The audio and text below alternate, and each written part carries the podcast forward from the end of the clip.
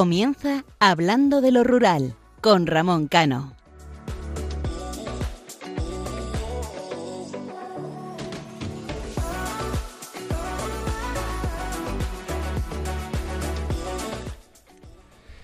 Buenas noches, queridos oyentes. Nos encontramos en el último programa de este caluroso mes de julio.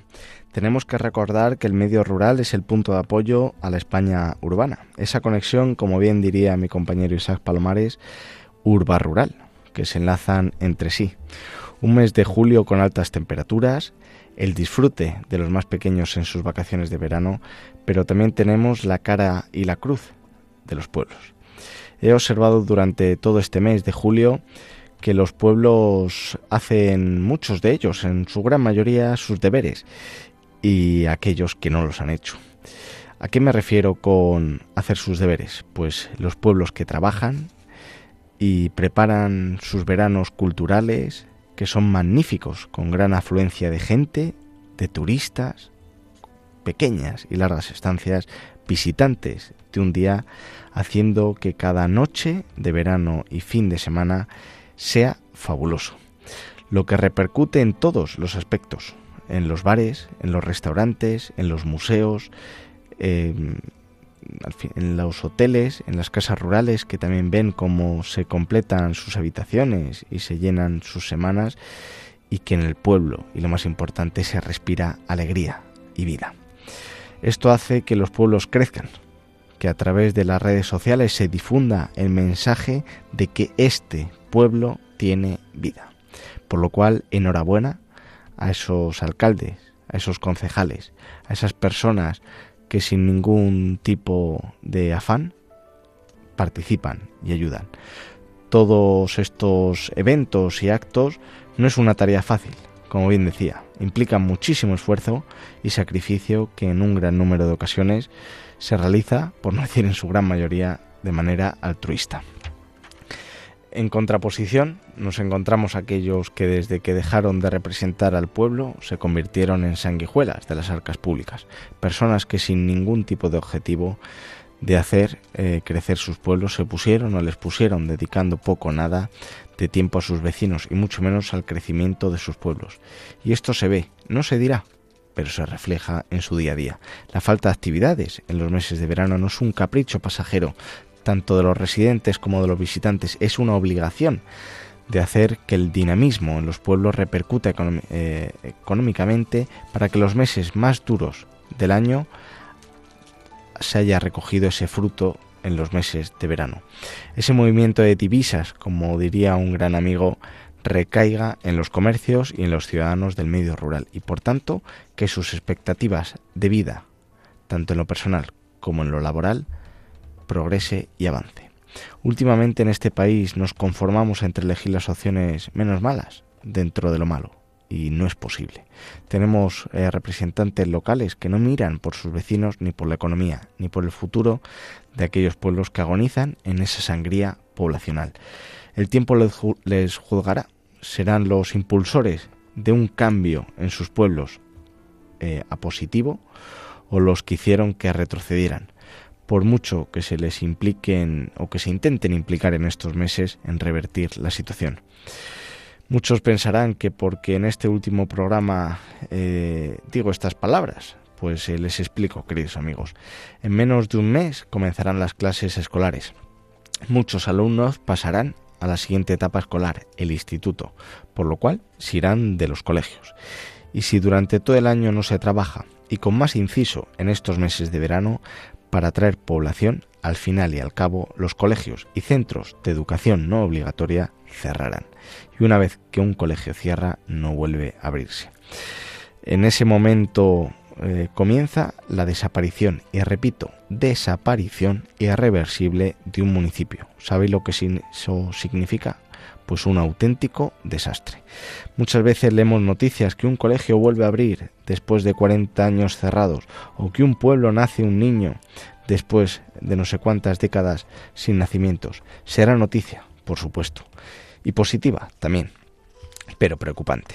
La falta de niños en los pueblos, la falta de comercios, emprendedores, la escasez de trabajo y familia hacen que una nación se muera que unas raíces se olviden y que seamos fruto del aire. Me remito a lo que decía anteriormente. Un pueblo después de 40 años vuelve a abrir su colegio. ¿Con tres niños? ¿Cuántas generaciones se han perdido? En un municipio nace un niño después de 25 años sin haber nacimiento. Ese niño, ¿qué vida tendrá o esos niños, qué vidas tendrán? ¿Qué sociabilización tendrán? Por eso, y repito lo que dije hace dos programas, estamos en el último día de julio.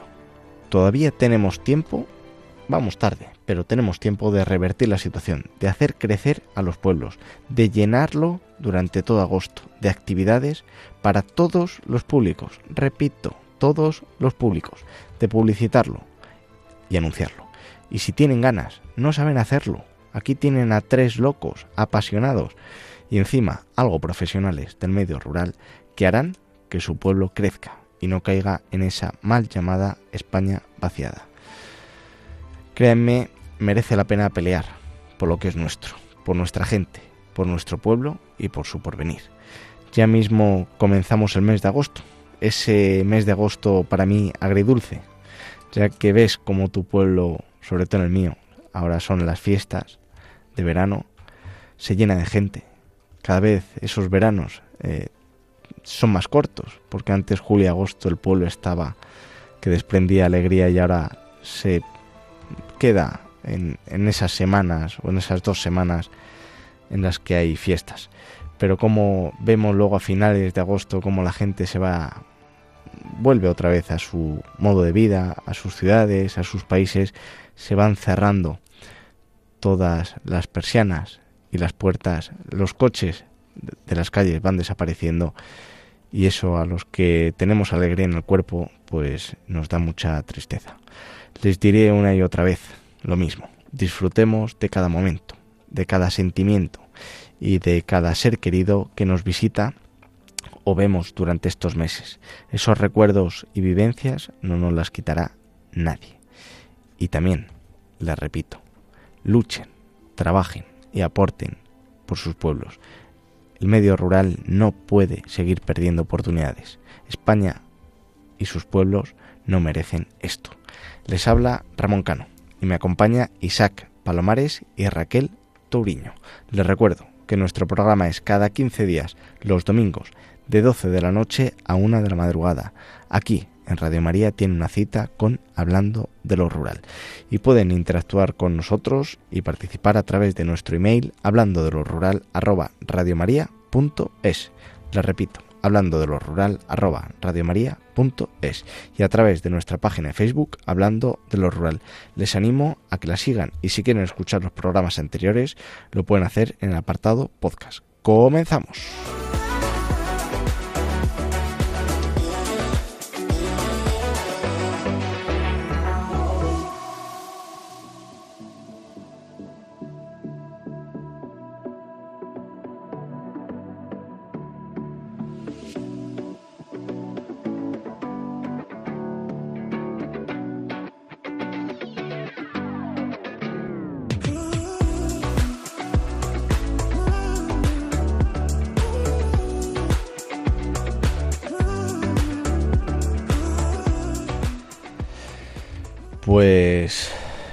Vamos a comenzar este programa dando la bienvenida a nuestros colaboradores. Isaac, muy buenas noches. Muy buenas noches, Ramón. Terminamos julio, empieza agosto, con ganas de fiesta y con ganas de divertirnos. ¿A que sí? Pues claro este, que sí. este programa, además, el segundo programa, en este caso es el tercero del, del mes, tiene que ser siempre muy positivo. Por y yo creo que este programa va a ser súper positivo, así que vamos a dar eh, las buenas noches y la bienvenida a nuestra compañera Raquel Turiño desde Galicia. Raquel, muy buenas noches. Buenas noches, ¿qué tal? Último programa de, julio y con ganas ya de, de que empiece agosto, aunque yo soy muy de julio, ¿eh? los días son más largos, pero bueno, agosto siempre trae, trae amistades otra vez al pueblo, trae verbenas, trae churrascos.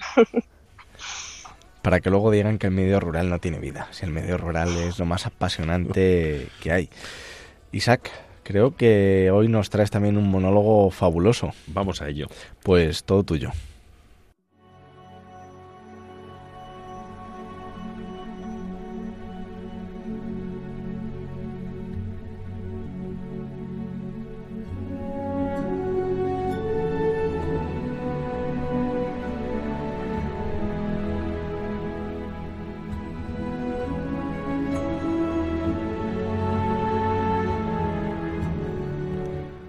Termina un mes que comenzaba de forma muy triste para todos los integrantes de la Benemérita y para todos los que, sin ser guardias civiles, nos sentimos parte de ella.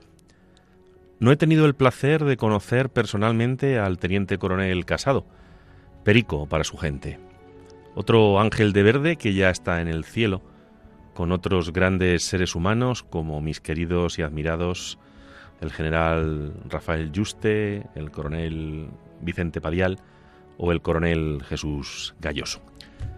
Como recordarán todos ustedes, moría a principios de este mes, unos días después de que un asesino le descerrajase un tiro en la cabeza en un pueblo de Valladolid. A veces, queridos oyentes, pienso aquello de que qué injusta es la vida. No soy, pero me siento guardia civil porque he tenido el privilegio de conocer a muchos de ellos, de todos los empleos, y todos tienen el corazón y la sangre verde, pues respiran y viven por y para servir a los demás, desempeñando una de las profesiones más bellas que existen en este mundo, y estoy también seguro de que en el cielo. También se han cumplido años de la muerte de mi admirado Vicente Padial, coronel de la Guardia Civil, un maldito 6 de julio de hace ya unos lustros. Cuando recibí a primeros de este mes la noticia de la muerte del teniente coronel Casado, no pude aguantar las lágrimas, recordando el entierro del gran Vicente Padial, en su pueblo, en Chelva. Recuerdo el momento en que sus restos mortales eran introducidos en la sepultura del cementerio de Chelva, en Valencia, mientras sus amigos de la 22 promoción y todos los que estábamos allí, familiares, amigos, entonábamos entre lágrimas el himno de la Guardia Civil.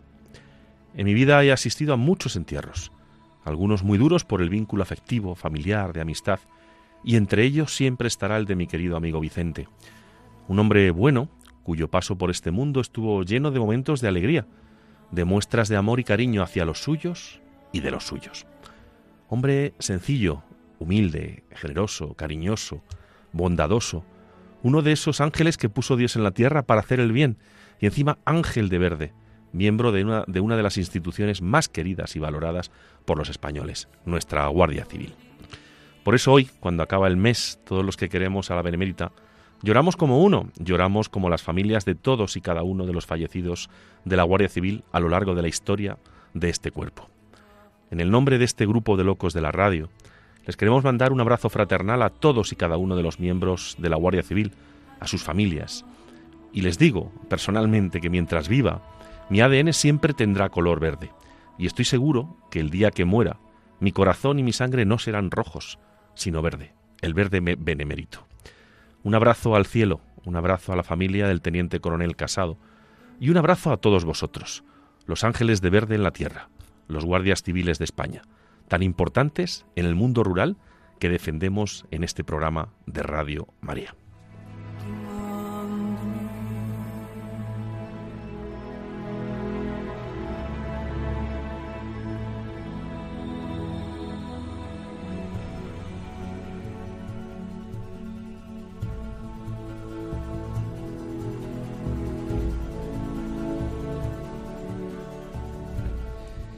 Y después de esta magnífica reflexión de Isaac, eh, el programa continúa y continúa en la provincia de Segovia para dar visibilidad a los pueblos más bonitos, a su gastronomía, fiestas y curiosidades. Y ahora les vamos a dejar con una canción. Ya saben que uno si se equivoca, rectifica y para adelante.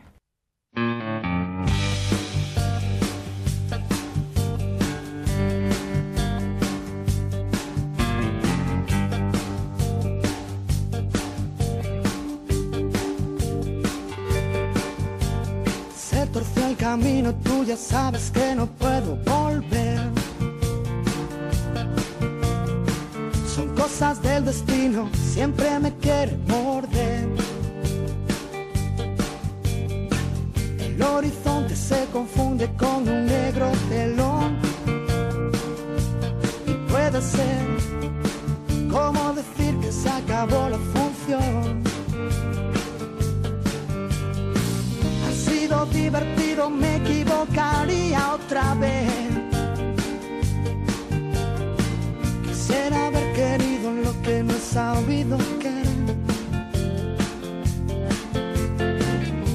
bailar conmigo, puede que te pisen los pies.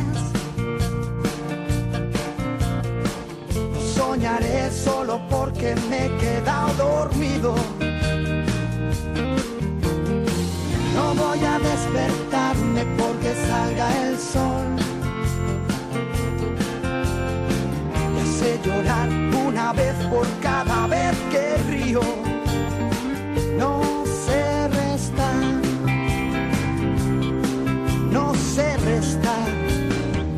tu mitad a mi.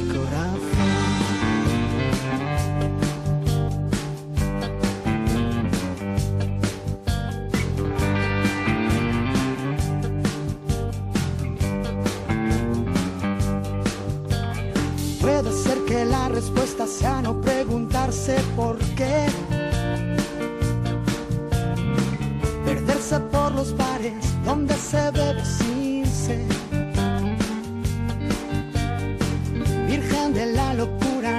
más te voy a rezar. Que me he enterado de los pecados que me quieres quitar. Será más divertido cuando no me toque perder. Sigo apostando al 5 y cada dos por tres sale 6. Yo bailaría pero es que estoy sordo de un pie. No soñaré solo porque me he quedado dormido. No voy a despertarme porque salga el sol.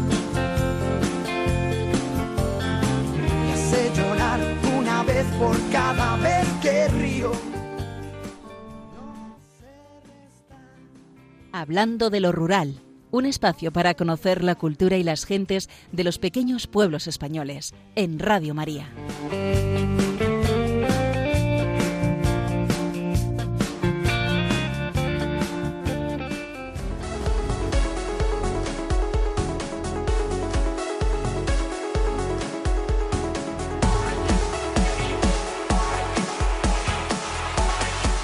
La voz de los pueblos.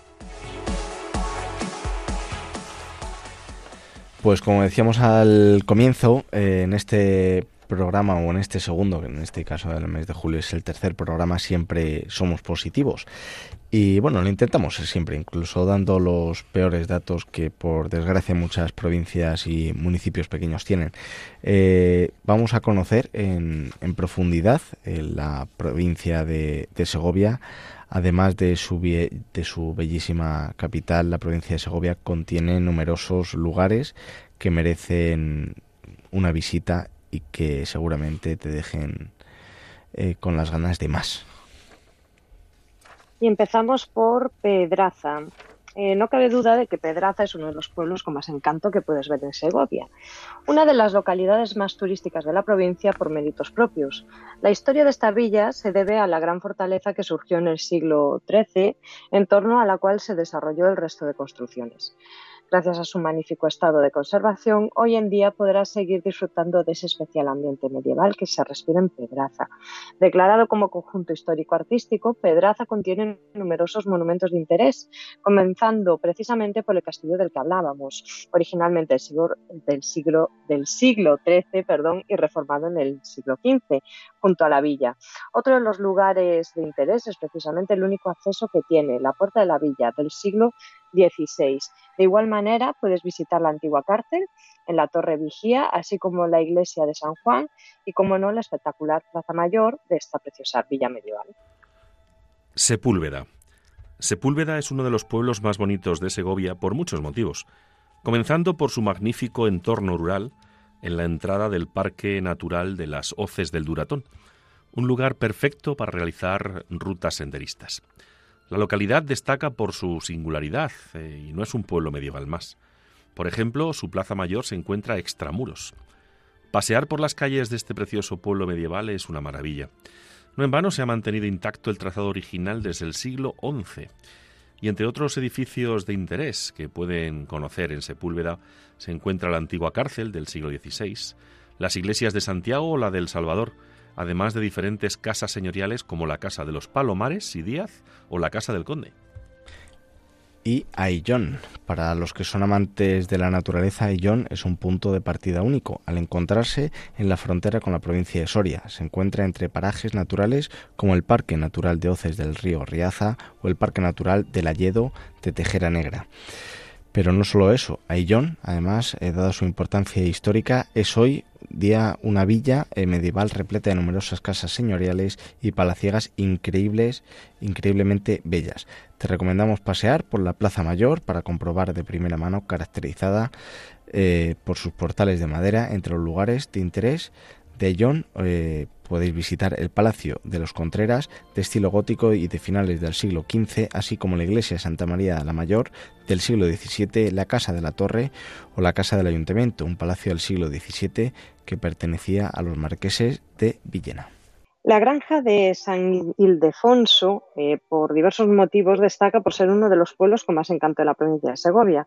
Como bien sabéis, el motivo principal es que aquí se encuentra la majestuosa construcción del Palacio Real, edificado a principios del siglo XIX XVIII por órdenes del rey Felipe V y que constituye una de las obras de estilo rococó más impresionantes de nuestro país. Además de este edificio de gran interés, rodeado de un precioso parque botánico y numerosas fuentes, la granja de San Ildefonso destaca por otras características, como por ejemplo su increíble entorno en plena Sierra de Guadarrama o por incluir otros edificios de gran interés histórico como la Real Fábrica de Vidrios. Maderuelo, Maderuelo es un pueblo medieval único, bordeado por el embalse de Linares del Arroyo, en el Parque Natural de las Hoces del río Riaza. Se trata de uno de los pueblos con más encanto de Segovia, algo que van a poder comprobar a primera vista, donde el agua, la verde vegetación y el impecable estado de conservación de la villa deja una estampa que les va a enamorar. Aún hoy en día pueden ver los restos de la antigua muralla del siglo XII que rodeaba la villa. De igual manera, pueden visitar diferentes monumentos como la iglesia de San Miguel, de origen románico, la iglesia de Santa María, de estilo mudéjar. Y también les invitamos a que visiten la ermita de la Veracruz, que está extramuros, además del antiguo puente medieval tenemos el municipio de Madriguera. Madriguera es una pedanía de Riaza, una, localidad eh, segoviana que es santo y seña de los pueblos de arquitectura roja de la Sierra de Illón y lo que puede eh, su, principal característica y por lo que es, sumamente pintoresco es por sus casas construidas con piedra eh, rojiza que le dan ese toque tan singular, integrándose de manera perfecta en el entorno arcilloso que le rodea. También es un ejemplo, eh, por desgracia, en este caso de la despoblación, eh, que sufren muchísimos pueblos del medio rural. Y también, como decíamos en el anterior programa, la provincia de Segovia. Eh, recomendamos que se visiten, que visitar, porque está incluido con grandes casas acogedoras de una o dos plantas, con balconadas también de madera, que sin lugar a duda te encantarán. Entre sus edificios destacan eh, sobradamente la iglesia de San Pedro, cuyo aspecto actual se debe a una ampliación que se acaeció entre los siglos XVIII y XIX. Ya sabéis de lo que nos gustan los pueblos medievales. Por eso la inclusión de Cuellar como uno de los pueblos medievales más bonitos de Segovia, pues era toda una obligación. Declarado como conjunto histórico-artístico, la localidad segoviana destaca por tener un triple recinto amurallado, que finaliza en lo alto de un cerro. Algo prácticamente único, pero lo mejor de todo es que se encuentran en un excelente estado de conservación. Por eso te impregnarás del ambiente medieval que desprende Cuellar desde el primer momento. Además de la impresión que genera esta triple fortificación, uno de los elementos que le hacen a Cuellar ser un pueblo tan especial es el excelente conjunto de arquitectura mudéjar que atesora, siendo en este aspecto uno de los lugares de la cuenca del Duero más interesantes para una visita cultural un conjunto de impresionantes edificios que se erigieron entre los siglos XII y XVII que os enamorarán. Algunos de estos edificios son las iglesias de San Andrés, San Esteban o el Palacio de Santa Cruz y el Arco de San Basilio. Sotosalvos. Es un pequeño y encantador pueblo que se encuentra a los pies de la Sierra del Guadarrama. Desde un primer momento les van a sorprender de esta pequeña localidad sus casas de piedra y de arquitectura serrana. Un pueblo de origen ganadero como todavía pueden comprobar en algunos de los rincones que se conservan. Además de pasear por sus calles, en Sotosalvos pueden visitar la iglesia de San Miguel Arcángel, una increíble iglesia románica que se construyó entre los siglos XII y XIII. Y como no, Riaza, ubicado también en la sierra de Ayllón, es uno de los pueblos más bonitos de Segovia. Recorrer sus preciosas calles y plazas repletas de soportales y casas solariegas lo convierten en una auténtica belleza. Además, posee una gran variedad de monumentos históricos y rica gastronomía para degustar sus obras artesanales. En 1970, esta pequeña villa fue declarado conjunto histórico artístico. Uno de los reclamos turísticos preferidos es su Plaza Mayor. Este pequeño rincón del siglo XIX cuenta con una plaza porticada en forma de elipse, asimismo se encuentra dividida por la Casa Consistorial de Riaza, uno de los edificios con más encanto de la localidad que fue construido en el siglo XVIII. A día de hoy destaca por su torre campanario hecha en hierro forjado. Por otra parte, nos encontramos con la iglesia del pueblo que data de finales del mismo siglo. Turégano. Es probable que Turégano fuera reconquistada al mismo tiempo que Sepúlveda, a mediados del siglo X. Sin embargo, su primera constancia documental consta de principios del siglo XII. Sea como fuere, lo importante es que hoy puedes visitar algunos de los monumentos que se levantaron en esa y en épocas posteriores. Sin duda alguna, si quieres volver al pasado, se trata de uno de los pueblos con más encanto que ven en Segovia. En lo alto de un cerro es donde encontramos el mayor atractivo turístico de Turégano. Se trata de su fortaleza, erigida en el siglo XII sobre restos celtíberos, una majestuosa obra que se conserva perfectamente y que incluye la iglesia románica de San Miguel. Y también te recomendamos pasear por las calles de Turano y en concreto por su Plaza Mayor. Qué bonito siempre tener una Plaza Mayor, donde encontrarás soportales de arco de medio punto, además de su ayuntamiento característico por el reloj que, que lo corona. Coca. Como otros de los pueblos de Segovia que hemos visto anteriormente, la riqueza patrimonial de Coca se debe a su importante enclave estratégico. En este caso se trataba de un lugar fundamental para la defensa de la campiña segoviana, rodeado de pinares. En un entorno natural privilegiado se asienta esta localidad. Por eso, queridos oyentes, se le llama el Mar de Pinos, por los pinares. Una de las diferencias de este castillo es que no se encuentra en un cerro, sino en una llanura. El edificio más interesante de la localidad fue construido en el siglo XV y es una de las muestras más impresionantes de estilo gótico mudéjar dentro de la arquitectura militar. Otros de los monumentos de interés de Coca son la Torre de San Nicolás, de estilo mudéjar, y que actualmente es un mirador, así como la iglesia de Santa María la Mayor, del siglo XVI. Villacorta es en la sierra de Ayllón, como bien decíamos, es uno de los parajes más espectaculares de la provincia de Segovia. Su terreno arcilloso es el gran eh, protagonista eh, de algunos de sus pueblos, los denominados pueblos rojos, unos pueblos maravillosos donde queremos resaltar el ejemplo de Villacorta, además, y como hemos visto en otras en otros casos, se trata de un pueblo que corre el riesgo de quedarse sin habitantes en breve.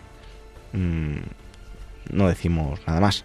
Estamos seguros que te encantará de visitar Villacorta y sus casas con diferentes tonalidades rojizas, algunas de las cuales se han construido en piedra y otras en adobe y entramados de madera. Entre sus lugares más destacados encontramos la iglesia de Santa Catalina, un interesante edificio de estilo gótico y artesanado mozárabe.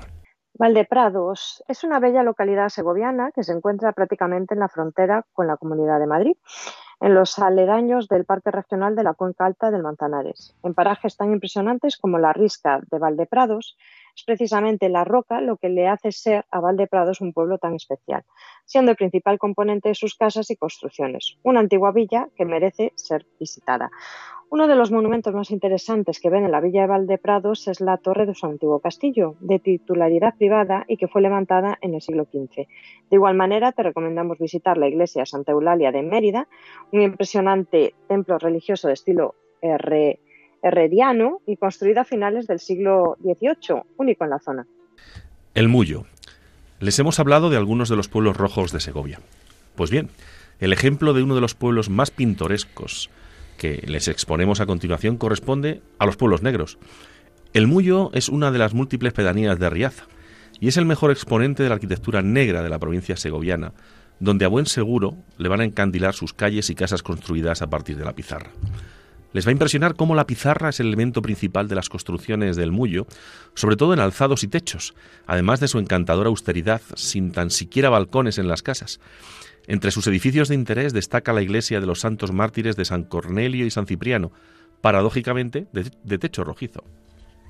Fuentidueña. Fuentidueña es un pueblo con encanto que se enclava en la parte estrecha del valle de Río Duratón. Debido a su situación privilegiada, fue un enclave estratégico fundamentalmente durante siglos, fruto del cual surgió un recinto amurallado majestuoso de un castillo imponente a pesar de estar en ruinas. Si visitas Fuentidueña enseguida te darás cuenta de ese encanto histórico. Además de visitar las ruinas de su castillo, probablemente erigido entre los siglos XII y XIII, en Fuentidueña puedes visitar diferentes monumentos como las ruinas del antiguo templo románico de San Martín o las del antiguo hospital de la Magdalena del siglo XVI. Otros lugares de interés son el ayuntamiento, antiguamente el palacio de la familia Lara, así como el palacio de los Luna del siglo XV o la iglesia de San Miguel del siglo, eh, del siglo XII y de estilo románico. Yo me voy a Villacastín. Villacastín es un bello pueblo que se encuentra en el suroeste de la provincia de Segovia.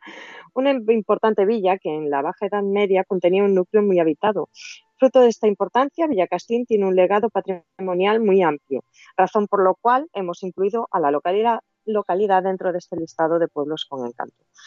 De entre todos sus monumentos, el más destacado es la iglesia de San Sebastián, un edificio construido entre los siglos eh, 16 y 17, de gran envergadura y que tiene una perfecta mezcla de estilos arquitectónicos como el gótico, el renacentista e incluso herreriano. Otros edificios de gran interés son el monasterio Nuestra Señora de los Ángeles del siglo XVII, así como diferentes casas señoriales y palaciegas como el Palacio de los Madrazo, el Palacio de, los Condes de Alba Real o la Casa de los Pérez de la Concha. Pues como decíamos en la reflexión inicial, eh, ahora nos toca despedir a Raquel, porque Raquel es de esas mujeres implicadas en sus pueblos y tiene que hacer pues lo que hace mucha gente, ¿no? Colaborar con las actividades. Es una pena que no nos pueda seguir acompañando en el programa, sobre todo cuando íbamos a entrar en la sección de la gastronomía que tanto nos apasiona y nos gusta, pero sabemos las obligaciones que tiene nuestra compañera, así que a Raquel, eh, muchísimas gracias por haber entrado en, el programa a pesar de que sabíamos que no lo ibas a poder completar, pero al fin y al cabo eh, la obligación con tu pueblo y tus vecinos es lo principal y por nuestra parte, verdad Isala, vamos a perdonar porque hay cosas prioritarias y en este caso Raquel lo tiene que hacer. Sí, yo lo agradezco, son las... Eh las fiestas del Equiomo en, en Cerdedo. Y, la verdad es que ya me están esperando, me he perdido la cena, pero ya me están esperando para ver venear un poco delante de la orquesta. ¿no? Y al final no podemos hablar de los pueblos, no podemos estar siempre reivindicando eh, el trabajo y que la gente vuelva a trabajar por sus pueblos, por su rural, si nosotros mismos no, no somos los primeros que nos ponemos de, de punta de lanza. ¿no? Y entonces, bueno. Pues Raquel, Disfruta, pásalo bien y nos vemos en 15 días. Me dejéis eh, marchar para irme a echar unos bailes a, a Cerdedo. Así que muchísimas gracias compañeros y nos vemos, nos escuchamos, mejor dicho, en los próximos programas. Pues hasta el próximo. Un abrazo.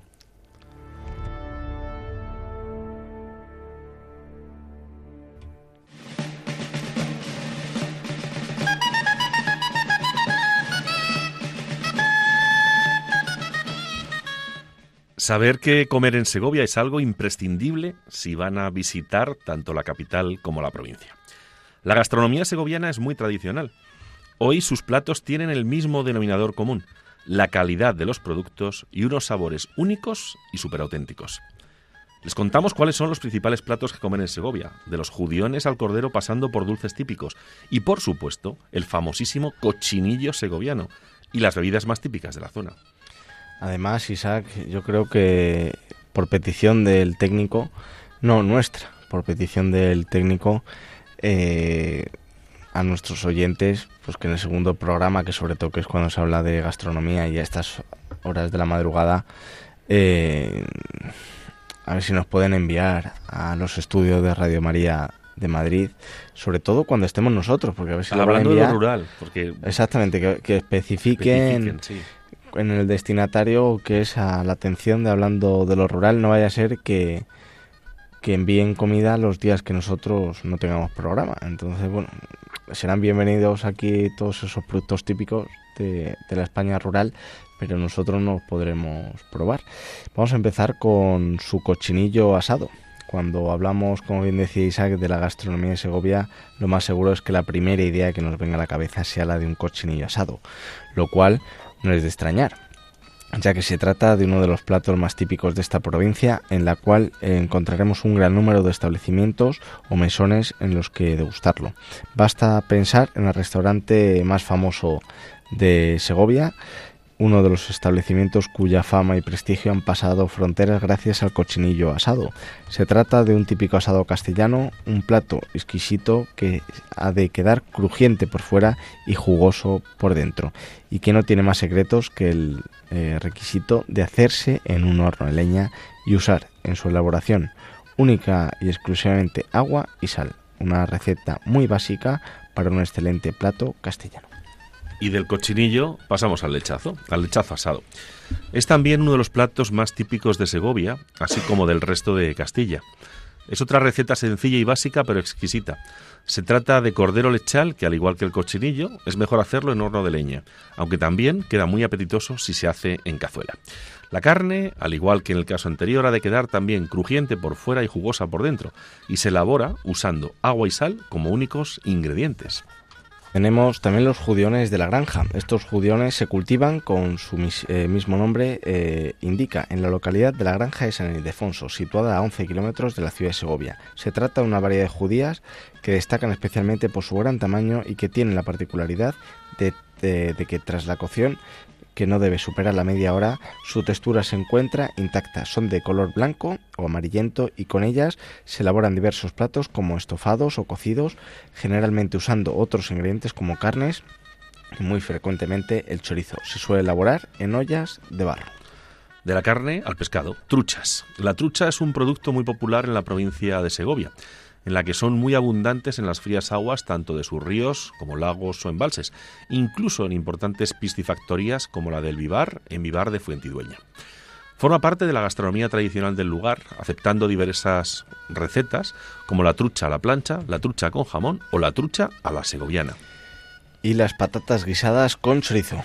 Eh, constituyen uno de los platos tradicionales de la provincia, así como de otros lugares de España, como la comunidad riojana. Se trata de un plato fuerte y contundente que aporta mucha energía, siendo ideal para combatir los fríos días de invierno de Castilla. El plato es básicamente un estofado de patatas y chorizo eh, y trozo de chorizo, en cuya elaboración entran ingredientes como cebollas, tomates, ajos, pimientos, pimentón, aceite y sal. Perdices a la segoviana son un típico plato segoviano basado en esta carne de caza menor. Las perdices se elaboran en una cazuela de barro, acompañadas de diversas verduras y especias, entre ellas zanahorias, puerros, pimientos, cebolla, tomates, ajos, champiñones, perejil o clavo. Incluye también otros ingredientes que le otorgan un sabor peculiar y exquisito, como el chocolate, el jerez y el vino blanco. Y tenemos el conejo también a la segoviana, para recalcar que estamos en Segovia. Es otra receta basada en carne de caza menor típica de las tierras segovianas. La elaboración es bastante similar a la anterior, en este caso en que también se usa cazuela de barro, a la carne de conejo se añaden ingredientes como la cebolla, el ajo, el perejil, canela, pan frito, pimienta, aceite de oliva y sal. Las setas a la segoviana. Las setas son muy abundantes en la provincia de Segovia, siendo la base de muchos platos podemos encontrar gran variedad de recetas dependiendo de la zona o, por supuesto, del tipo de setas de que se trate.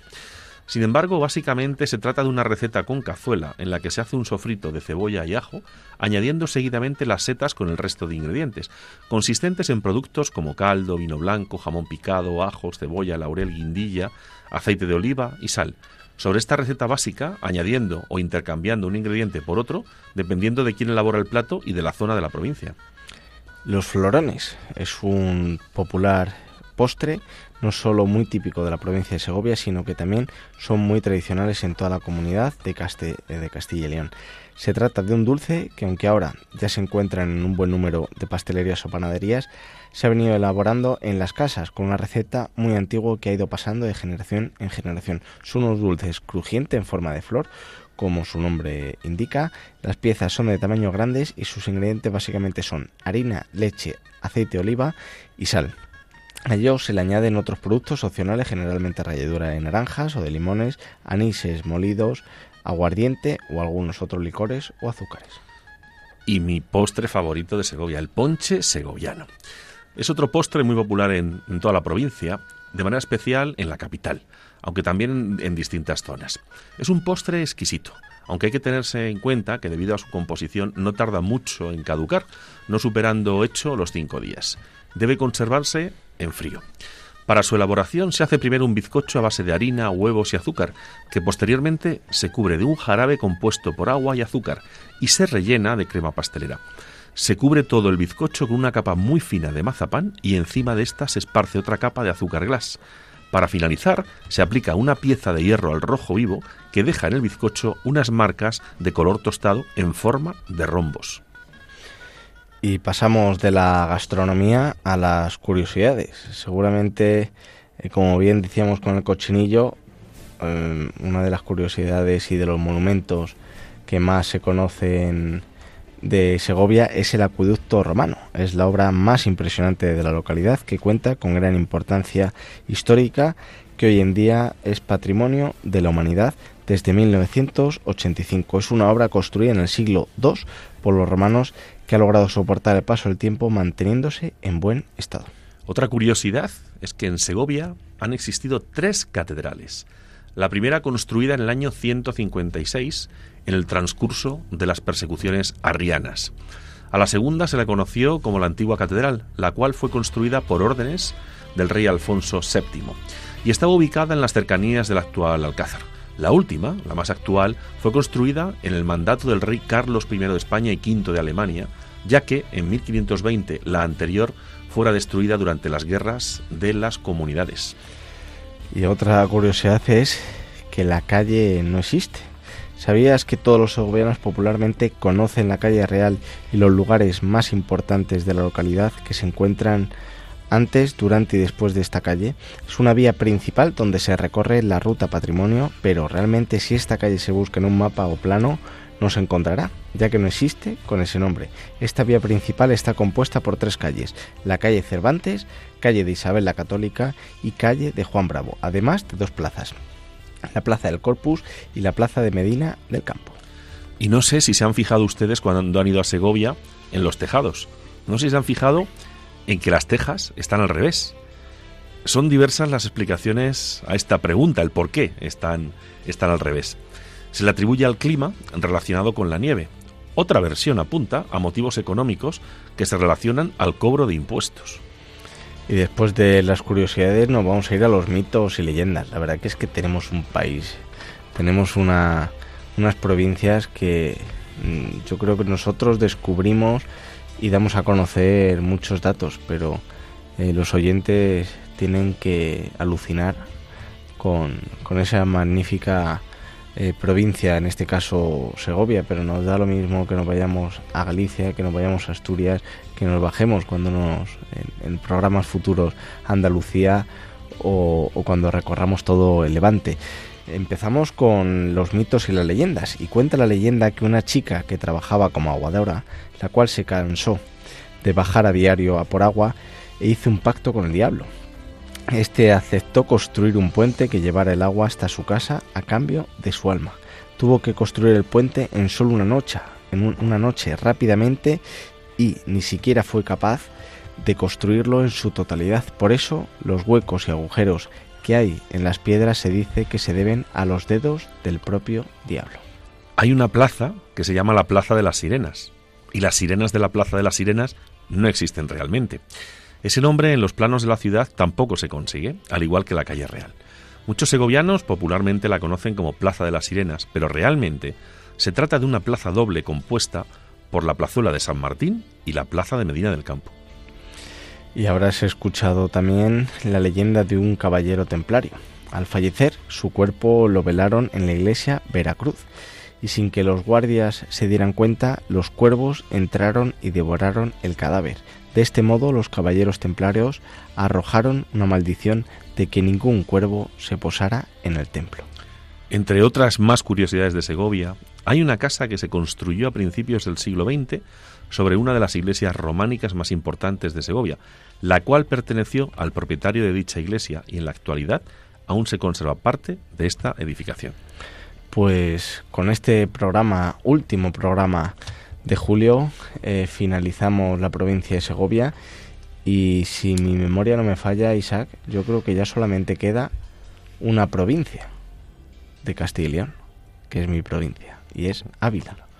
Y luego pues seguramente nos vayamos a la Comunidad de Madrid, que en un programa yo creo que nos dará para hablar de ello. Y empezaremos con tu tierra, con Castilla-La Mancha, para continuar con Extremadura, con Andalucía y luego todo el Levante. Todavía nos faltan muchos programas por, para recorrer toda España. No nos podemos olvidar, aunque seguramente las comunidades, de, eh, perdón, las ciudades autónomas de Ceuta y Melilla no tienen problema de despoblación, porque al fin y al cabo son las ciudades autónomas eh, que más nacimientos hay en España, pero también daremos a conocer un poquito su historia, eh, las islas también, que además sí que hay en islas que sufren la despoblación y con esta música de fondo motivadora que tenemos, eh, vamos a ir despidiendo el, programa. Y Isaac. Yo diría que yo de que con, con, buen queso y buen vino se hace mejor el camino. Entonces vamos a otra vez a recordarles que si nos mandan algunas viandas aquí a Radio María hablando de lo rural, les prometemos que en una de estas madrugadas las degustaremos y les contaremos cómo están, porque así nuestro técnico también disfruta. Además, se lo he dicho yo, os lo ha recordado Isaac, eh, somos tres en el programa con nuestro técnico cuatro. Eh, se lo diremos la próxima vez a, Raquel y el técnico nos lo está diciendo ahora, que, que sí, que es de agradecer que, que, nos envíen productos para degustar, porque además la gastronomía muchas veces tocamos los platos elaborados, pero eh, si nos pusiéramos a hablar de todas esas denominaciones de origen, de todos aquellos productos típicos que por suerte por desgracia se están perdiendo en, el, en todos esos pueblos y en todas esas provincias, eh, daría para muchísimos programas más y muchas horas de, de, programa. Como repetimos siempre, Isaac, tenemos un país fantástico, una gente fantástica. Y por mi parte, queridos oyentes, Isaac, muchas gracias por acompañarnos. Gracias. Y queridos oyentes, una madrugada más, gracias por acompañarnos. Disculpen si en algún momento nos ponemos pesados o nos hemos puesto pesados en programas anteriores, pero es que por nuestro trabajo, por nuestros pueblos, por sus tradiciones, por sus leyendas, como decíamos, o mitos y curiosidades, eh, nos corre ese amor. Y, por ustedes que nos escuchan, eh, gracias nuevamente por acompañarnos y nos vemos en 15 días. Un saludo.